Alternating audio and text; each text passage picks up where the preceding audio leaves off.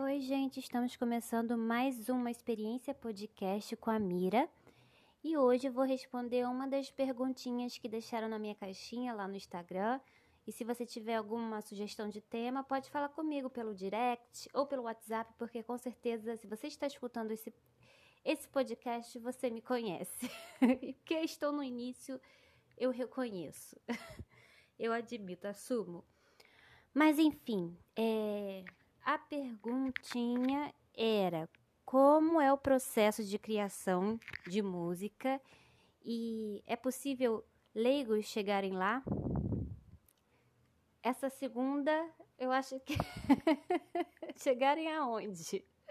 Eu ainda estou assim, eu acho que estou num, num limbo, tá? Eu considero que, eu, que a gente já alcançou bastante coisa, ah, mulheres correm com os loucos, mas a gente ainda tem muito caminho pela frente. Mas eu posso responder é, essa primeira perguntinha. É, e eu já estava assim, né, planejando como é todo o meu método de, de composição para falar. E do nada veio para mim um vídeo da Lady Gaga falando que jamais falaria é, para qualquer pessoa como é o processo de compor. E ela falou assim: é, cara, pega o que você está sentindo agora e é isso, coloca aí, entendeu? E isso foi um tapa na cara mesmo, porque é isso, eu acho que todo mundo pode compor. É isso, é que, é que nem arte. Eu acredito, eu sendo professora de arte, acredito que todos nós nascemos artistas, né? Todos nós temos um, uma, um lado criativo. Então, eu acho que o que é mais difícil mesmo é a gente ter autoconfiança bastante para para dizer, eu componho e é isso, pronto. É, eu acho que eu sou compositora desde que eu me conheço por gente e eu tive muitas fases assim, né? Fase de total assim identificação e sonhar mesmo em ser artista, né, e tocar minha música. Depois tive um processo de negação, de luto, tipo, ai, não quero mais, pronto. E depois retornei, me reencontrei. É... E é isso, existem as fases mesmo e a gente vai se entendendo no caminho. Então, acho que o meu, uma fase que falou muito sobre mim, né, como compositora também, foi a fase de negação. É, eu estava começando, foi, foi na adolescência, né, que é uma fase, assim, complexa, né, e eu tava começando assim a compor real, sabe? Do tipo, guardar a música e ficar tocando é, pra família. É, minha família sempre me, me apoiou. E aí, olha só que coisa ridícula. eu era muito, eu assistia muito a MTV Brasil. E aí a Malu Magalhães surgiu, assim, deu aquele boom, né, de, de sucesso. E aí eu lembro que eu adorei. Eu fiquei, nossa, que, que menina incrível. Ela começou com 15 anos, eu acho que eu tenho mais ou menos a mesma idade que ela. E aquilo para mim, eu tipo fiquei, cara, não tem como competir com essa menina. Ela é maravilhosa e tipo, eu vou desistir. Olha só que ridículo, muito ridículo, né? Talvez fosse hoje em dia, eu ia é, ter como inspiração, né? Ela iria ser mais um fator para tipo, cara, é isso, eu vou chegar lá que nem ela, sabe? É... Gente, em nenhum momento estou falando do que não gosto da Malu Magalhães, hein? Eu gosto muito, muito dela, gosto das músicas, mas naquele momento aquilo para mim não foi um, um fator que, que me ajudou. Isso é muito louco, né? Isso acho que dizia muito sobre a minha autoestima, né? É, então foi um momento assim de negação mesmo de que eu pensei, é isso, não dá. Tem pessoas melhores que eu. E é como se fosse uma vergonha assim, se eu mostrasse as minhas músicas, entendeu?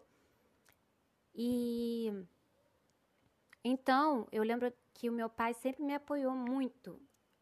Eu sempre era de compor no meu tecladinho e tal. E ele sempre chegava assim: Aninha, por favor, grava essas músicas, guarda. Você precisa guardar isso, arquivar isso de alguma forma. Você não pode esquecer essas músicas. Eu, ah, tá, é só uma coisinha que eu tô inventando aqui, uma hora. É isso, só quero me divertir. E aí eu acabei deixando de lado a música, até por causa do vestibular.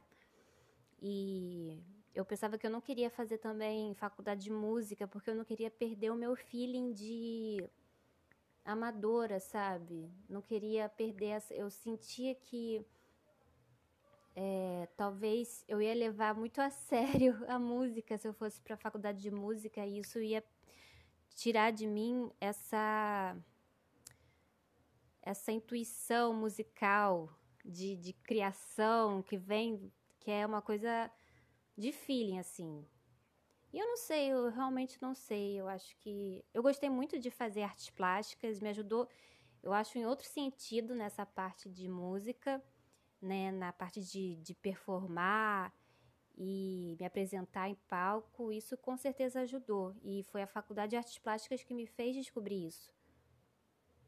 Então é isso. Eu acho que de alguma forma, todos os caminhos, né, quando tem um desejo muito forte dentro da gente, todos os caminhos levam aquilo, de qualquer forma. E aí, é, agora com 26 anos, eu redescobri. E foi muito assim. É, foi um impacto muito forte, na verdade, é, Luma sabe disso, sempre falo isso, acho que eu sempre vou falar. É, conhecer a Luma, e é, foi muito impactante ver o quanto ela investia nela e quanto que ela realmente fazia aquilo de é, tocar música, os covers dela lá e postar no YouTube. Porque eu estava acostumada com, com gente, artista que faz a arte maravilhosa, genial e deixa lá guardadinho. Eu era assim. E foi muito impactante de forma super positiva ver a Luma, né, postando e expondo é, a arte dela no mundo. E aí eu pensei, é isso, é isso que eu quero, eu preciso aprender com essa menina. e foi isso que me fez é, até chegar para chamar ela para fazer uma parceria comigo. E é isso, eu acho que no meu caso, eu precisei criar muita autoconfiança. Acho que também antes dessa fase, né, de tipo do impacto da Luma na, minha vida e tudo isso, eu também já estava muito tempo num trabalho de autoconhecimento, né? E eu passei por uma fase de me reencontrar e entender que eu tenho habilidades e que bom e que por que não usufruí-las?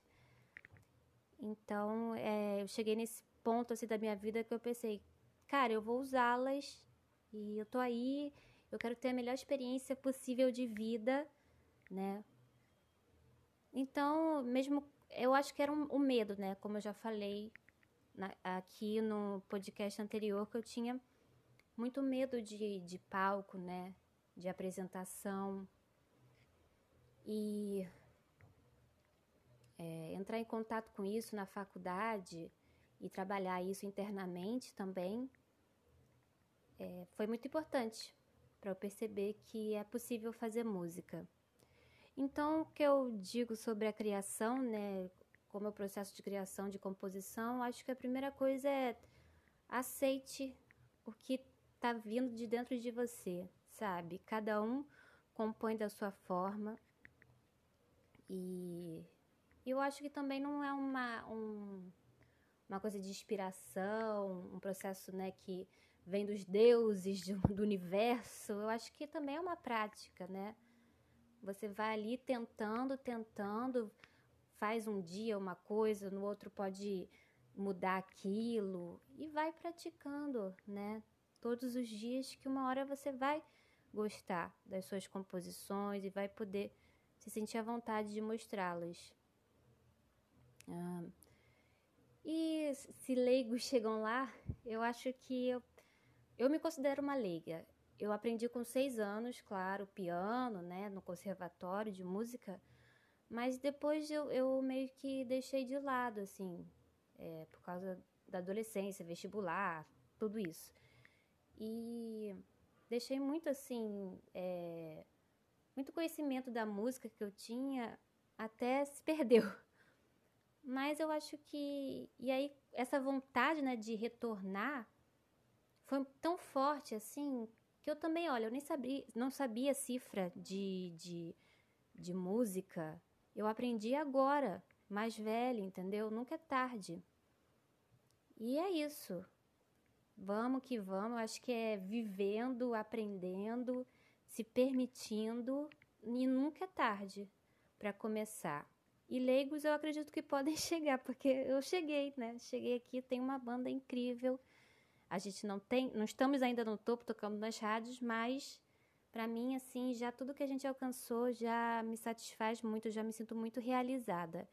Mas eu sou ambiciosa, gente, capricorniana ambiciosa que quer muito mais, né? É claro. Eu acho que a ambição, né, movimenta a ambição e a paixão. E é isso que tem para falar para vocês hoje. Eu agradeço muito é, por vocês me escutarem e até no próximo podcast.